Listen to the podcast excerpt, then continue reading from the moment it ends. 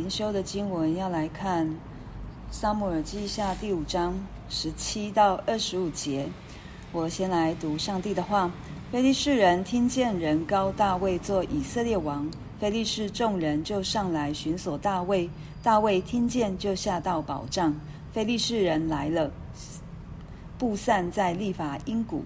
大卫求问耶和华说：“我可以上去攻打非利士人吗？你将他们交在我手里吗？”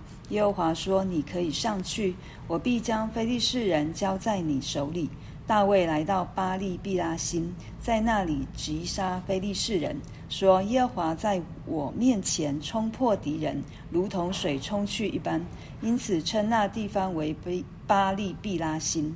非利士人将偶像撇在那里。他大卫和跟随他的人拿去了。菲利士人又上来布散在利法因谷。大卫求问耶和华，耶和华说：“不要一直的上去，要转到他们后头，从桑林对面攻打他们。你听见桑树梢上有脚步的声音，就要急速前去，因为那时耶和华已经在你前头去攻打非利士人的军队。”大卫就遵着耶和华所吩咐的去行，攻打非利士人，从迦巴直到基色。我们今天看到经文。昨天，上帝大大的赐福，南北合一，外交兴盛，然后大卫的家自己也兴旺。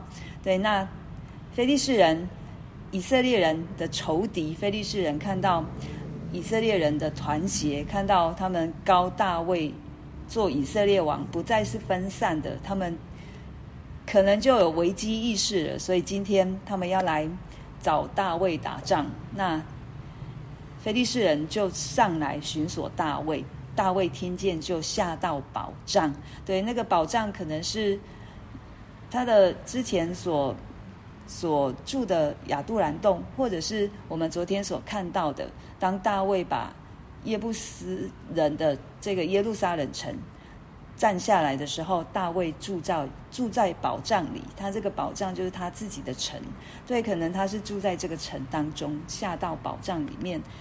然后再商讨该怎么去面对这一群敌人，对，布散在利乏音谷，表示非利士人来的非常非常的多。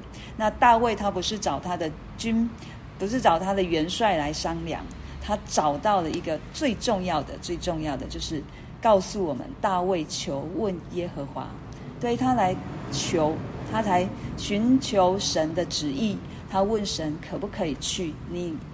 你要不要把他们交在我手里？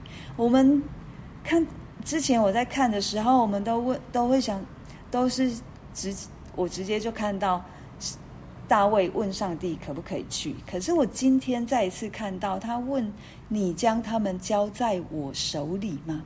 对于，那个上帝的主权何等的大。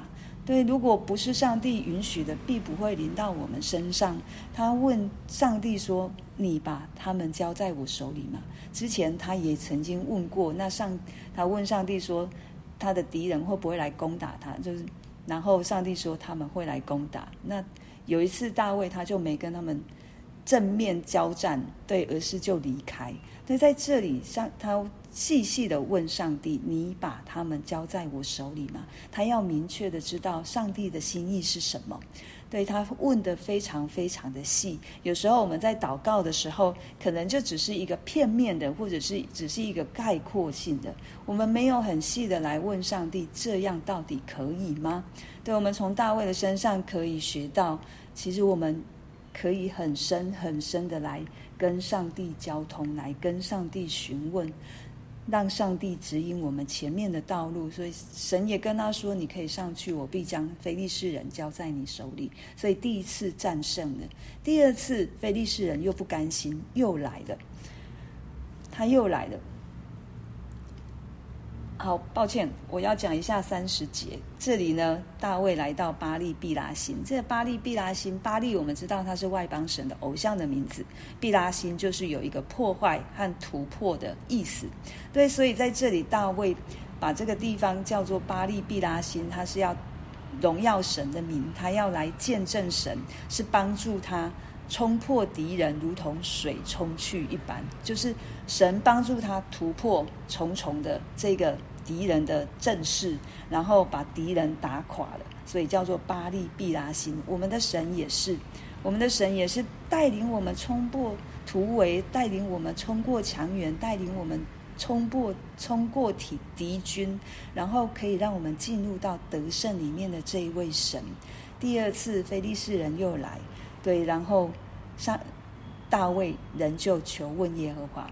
那这一次，上帝给他的方式不一样，对，不一样。他说不要一直的上去，要转到他们后头，从山林对面攻打他们。再来，上帝告诉他要做什么事情。他说：“你听见。”你听见桑树梢上有脚步的声音，就要急速前去。这个桑树梢上怎么会有声音呢？怎么可能会有声音？像一个好像脚步声的风吹来，可能也不太像。可是我们就知道，这是上帝给大卫的印记，是上帝带领着他的军兵在前面帮大卫打仗。对，因为那时耶和华已经在你前头去攻打非利士人的军队了。神通常不是让我们自己去在前面迎战，而是我们最大的元帅万军之耶和华，他是元帅，他带领我们在前头打仗，他在前方，他在我们的前面为我们打仗。不是我们自己去打仗，所以当我们打仗了，当我们生命得胜了，我们应该要把荣耀归给神，而不是说我好棒，我好哎，我有能力去突破，我有能力去嗯做到这样的这样的一个状况。对，是神在这里，我们看到这个经文一再一再的告诉我们。耶和华是元帅，所以我们不是靠着的刀枪，不是靠着铜戟，乃是靠着万军之耶和华，我们就能够得胜。所以神一再一再在带领以色列人，从他们出埃及到如今，仍旧是以色列人的元帅，仍旧是在带领着以色列人前面的道路。在出埃及，神用云柱火柱带领他们；在现在。神用桑树梢上的脚步声来告诉大卫该怎么作战，然后是神在前面引导，这就是我们信的神，又真又火的神。然后我们来看二十一节，非利士人打败的时候，他们把他们的神怎么了呢？他们把偶像撇下了，他们把偶像撇下了，好不好笑？我觉得好好笑啊！对，一个。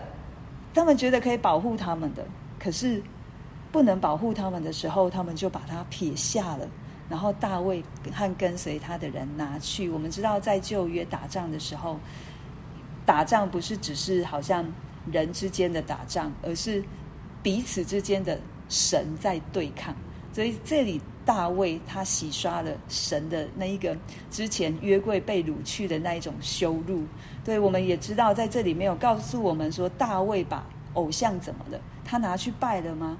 他把上帝换成偶像了吗？不是，在历代志的时候，我们看到大卫把他烧了。对，我们看到人手所刻出来的是。随着人心要怎么做，就可以做在他身上。他可以被撇下，他可以被烧掉。但是唯有我们所信靠的这一位又真又活的神，他是一直都在的，他是永远活着的。他为什么不要我们用人手去刻出这样的一个偶像出来？是因为我们我们没有办法真实的去反映出他的荣耀，我们没有办法真实的去反映出他的圣洁。我们没有办法真实的去反映出他的慈爱、怜悯及良善，因为一个偶像不会动、不会听、不会说的，没有办法完全的去真实的反映出我们所信靠的神是何等荣耀的主。所以神不要我们去雕刻任何的偶像，因为都没有办法代替他，也没有办法完全的彰显出他来。所以我们从今天的经文可以看到，神让大卫有保障。也让我们有保障，在诗篇二十七篇第一节，当大卫看到非利士人他下到保障的时候，神也是我们的保障。大卫在诗篇二十七章第一节就说：“耶和华是我的亮光，是我的拯救，是我还怕谁呢？耶和华是我性命的保障，我还惧谁呢？”这个保障就是避难所，这个保障也是代表着保护我的神是有能力的。我昨天读到诗篇三十二篇二十节的时候，我特别感动，对他说。你必把他们藏在你面前的隐秘处，免得遇见人的计谋。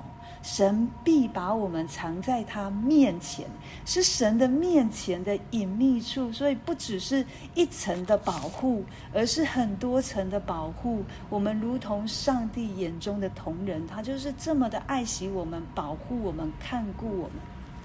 可是我们常常会忘记了。常常会在我们的软弱当中忘记神了，常常会在我们的困难当中忘记神了，常常会在很多很多的处境里面忘记神了。希望今天神透过话语来告诉我们，他是我们的保障，他是我们随时的帮助，他是我们的元帅，他是我们可以求问的，他不是不会说话的，会随意被撇下的偶像，他是真实的神。我们就为着我们今天所听见的来祷告，呃，那就请嗯明轩师母，然后请薛雨姐，请于芳姐来做这个部分的祷告。